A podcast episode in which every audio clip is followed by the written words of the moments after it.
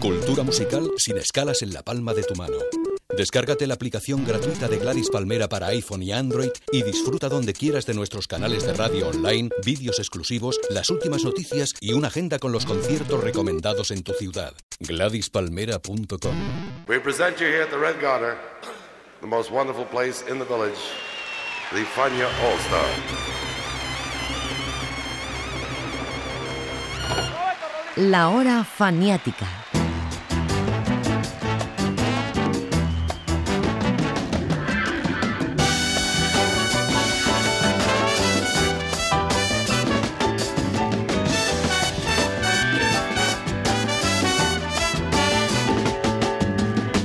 La historia de Fania como nunca la habías oído.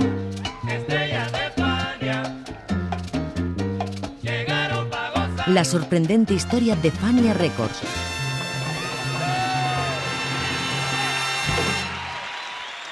La hora faniática.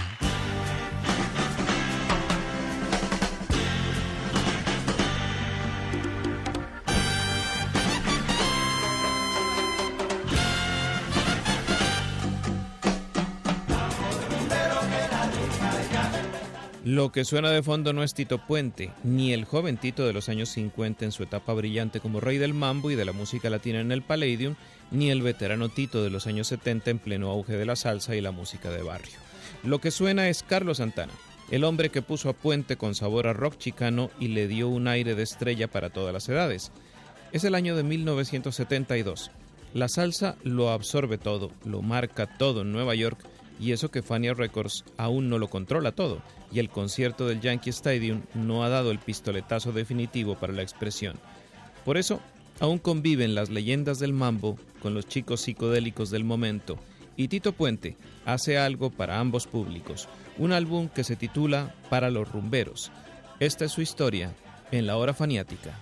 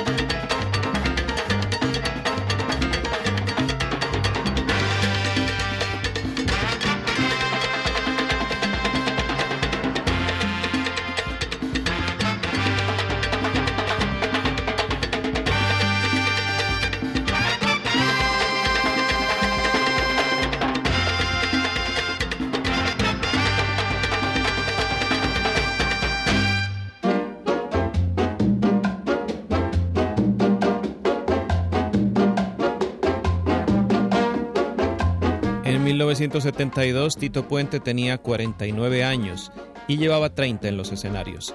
Había sido una estrella rutilante en el pasado inmediato y lo sabía todo sobre el negocio del espectáculo.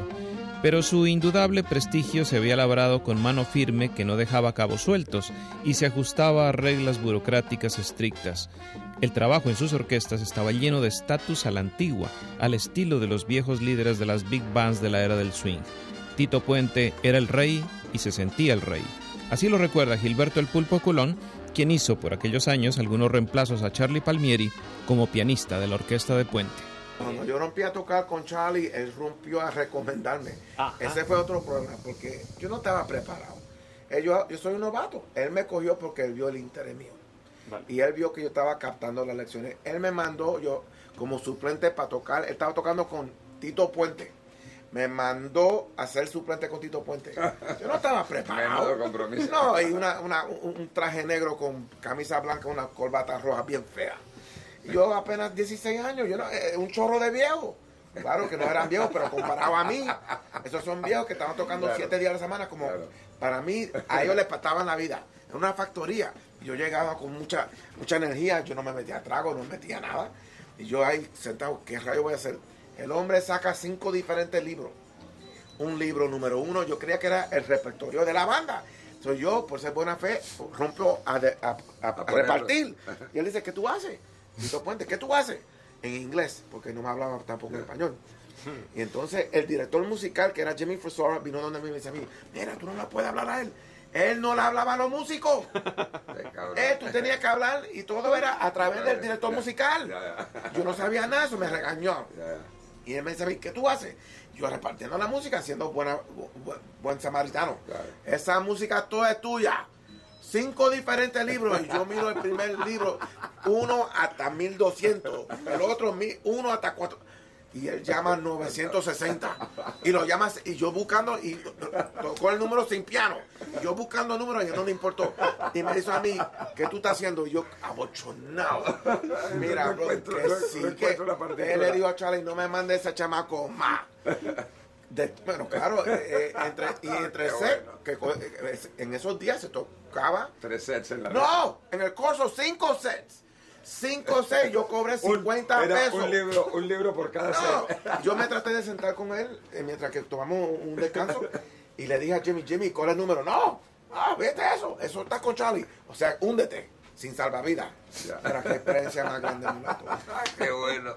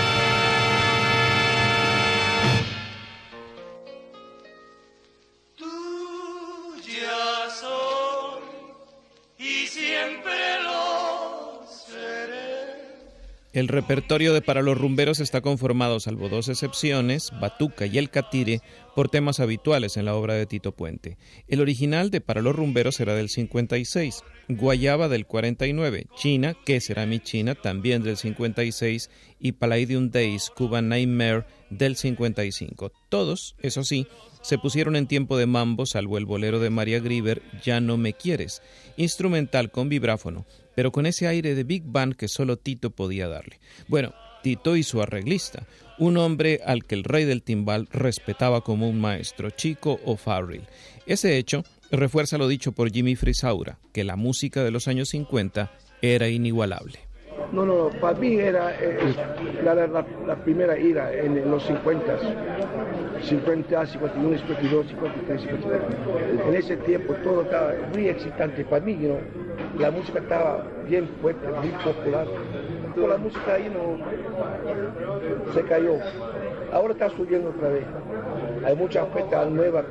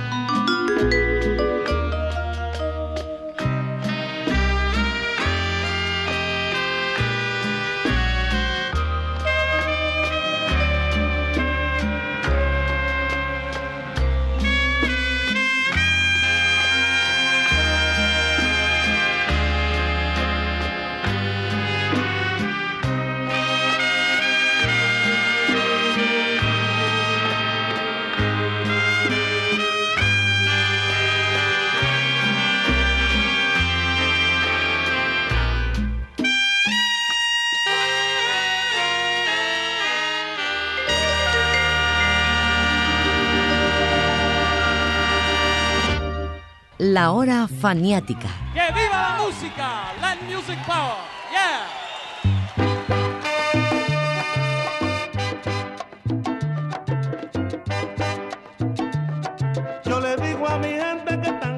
Tito Puente siempre fue un opositor de la palabra salsa como nombre identificador de un género musical de rítmica afrocubana.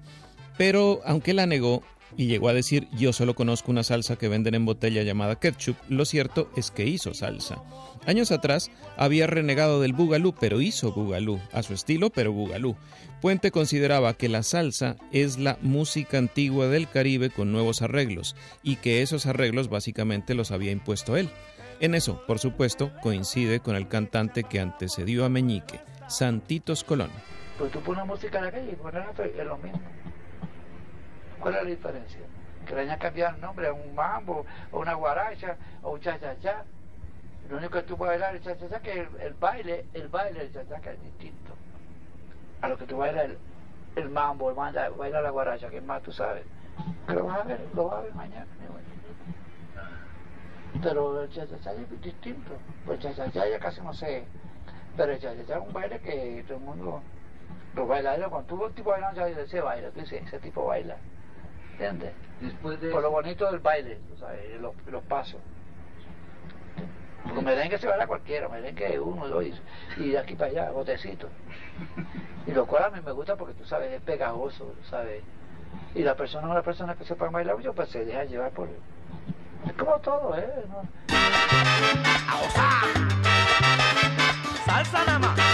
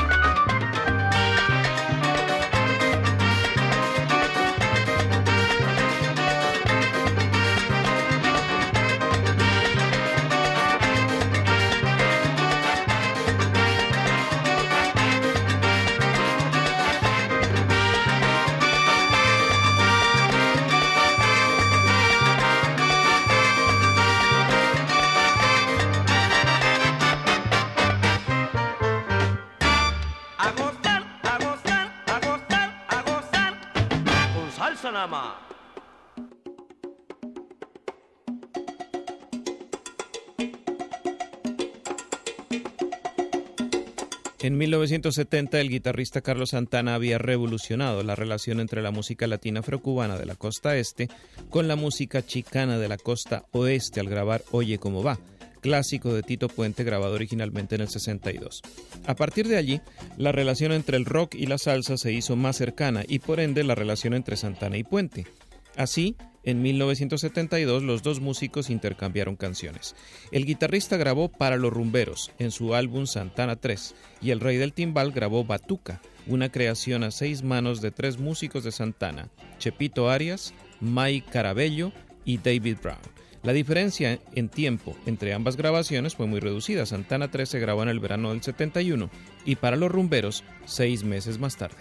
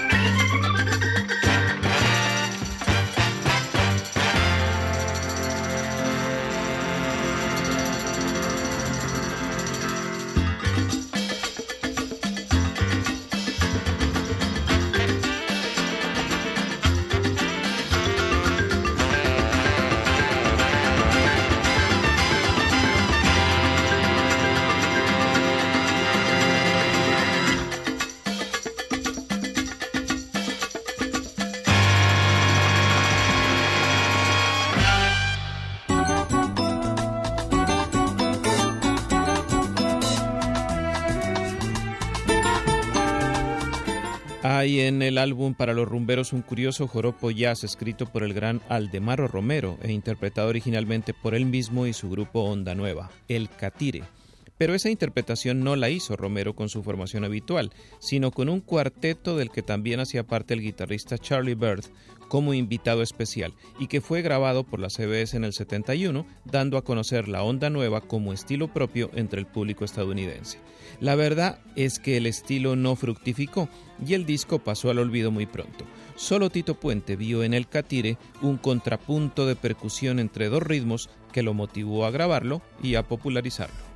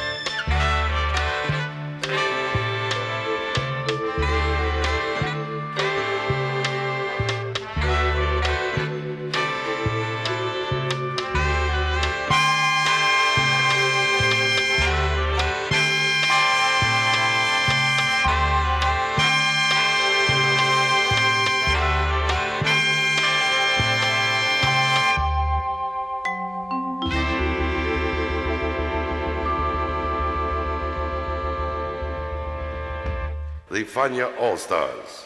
Fania, the great young company that we hope you will enjoy throughout the years. La hora faniática.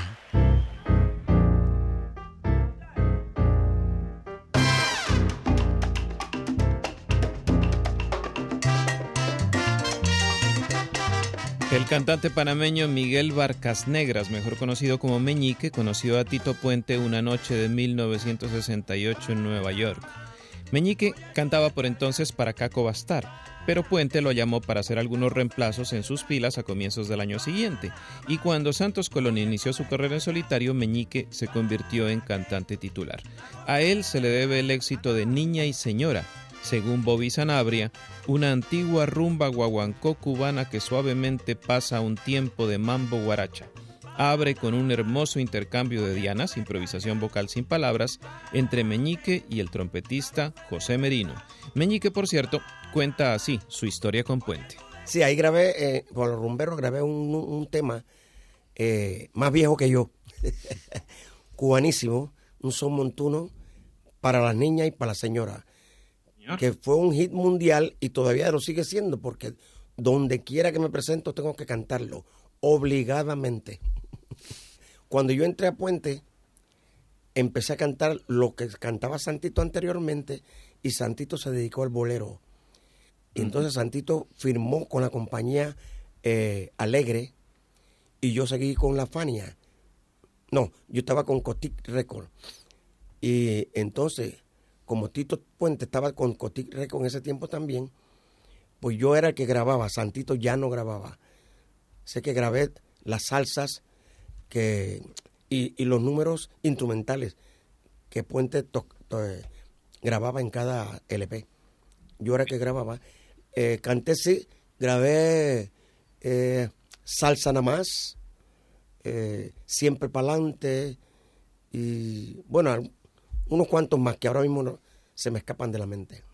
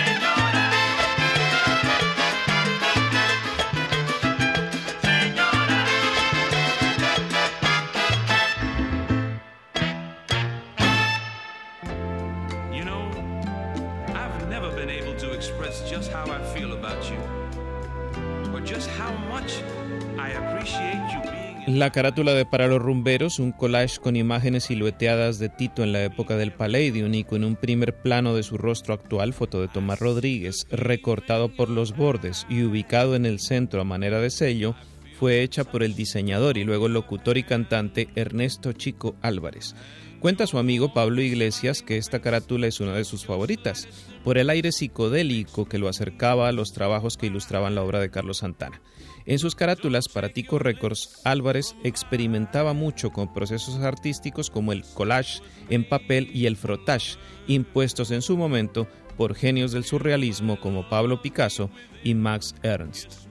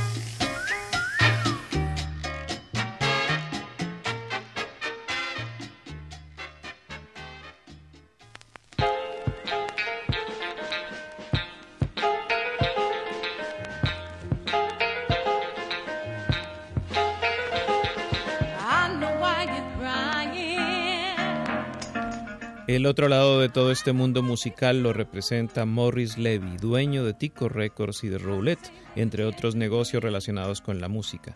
Los artistas de las compañías de Levy ya eran habituales en las listas de éxitos Billboard de aquellos años, y en 1972 las grabaciones fueron frecuentes.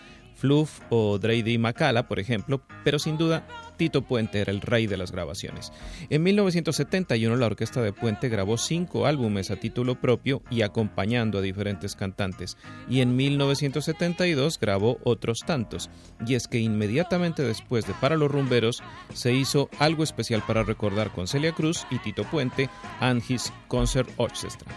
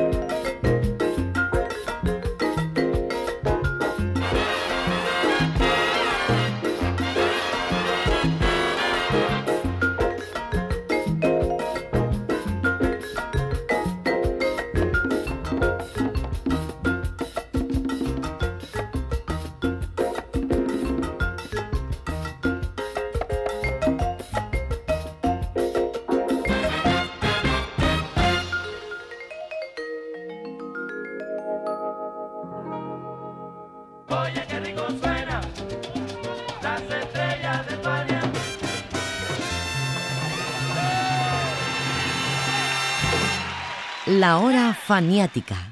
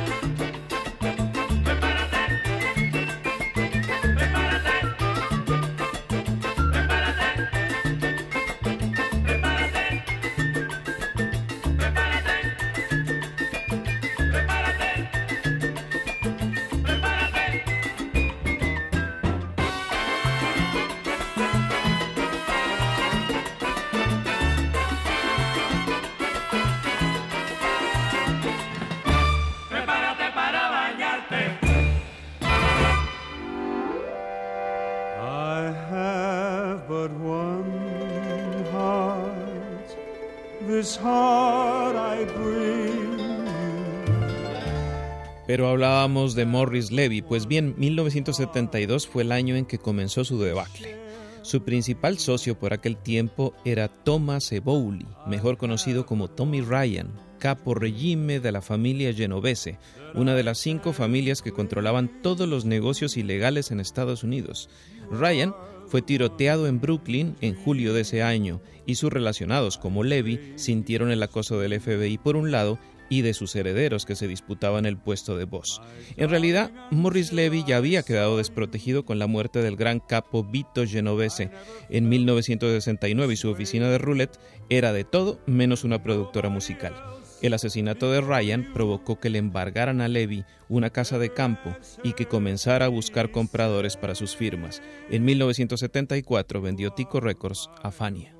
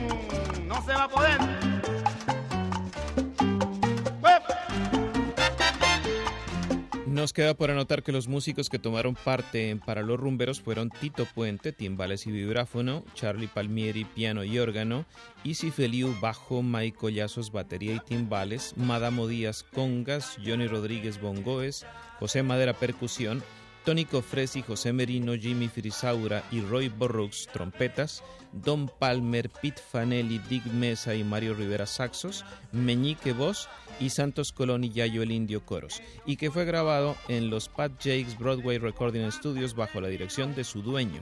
En la hora faniática de hoy los acompañó José Arteaga.